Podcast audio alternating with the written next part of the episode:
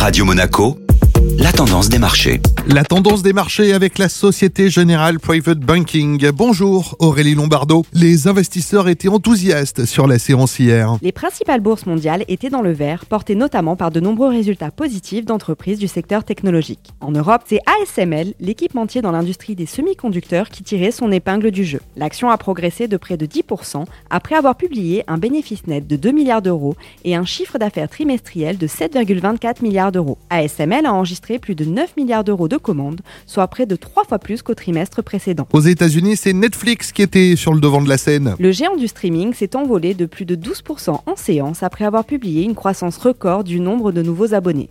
Netflix a en effet gagné plus de 13 millions de nouveaux abonnés sur le trimestre. La société a publié un chiffre d'affaires de 8,8 milliards de dollars et un bénéfice net de 938 millions de dollars. Bonne journée à tous Société Générale Private Banking Monaco vous a présenté la tendance des marchés.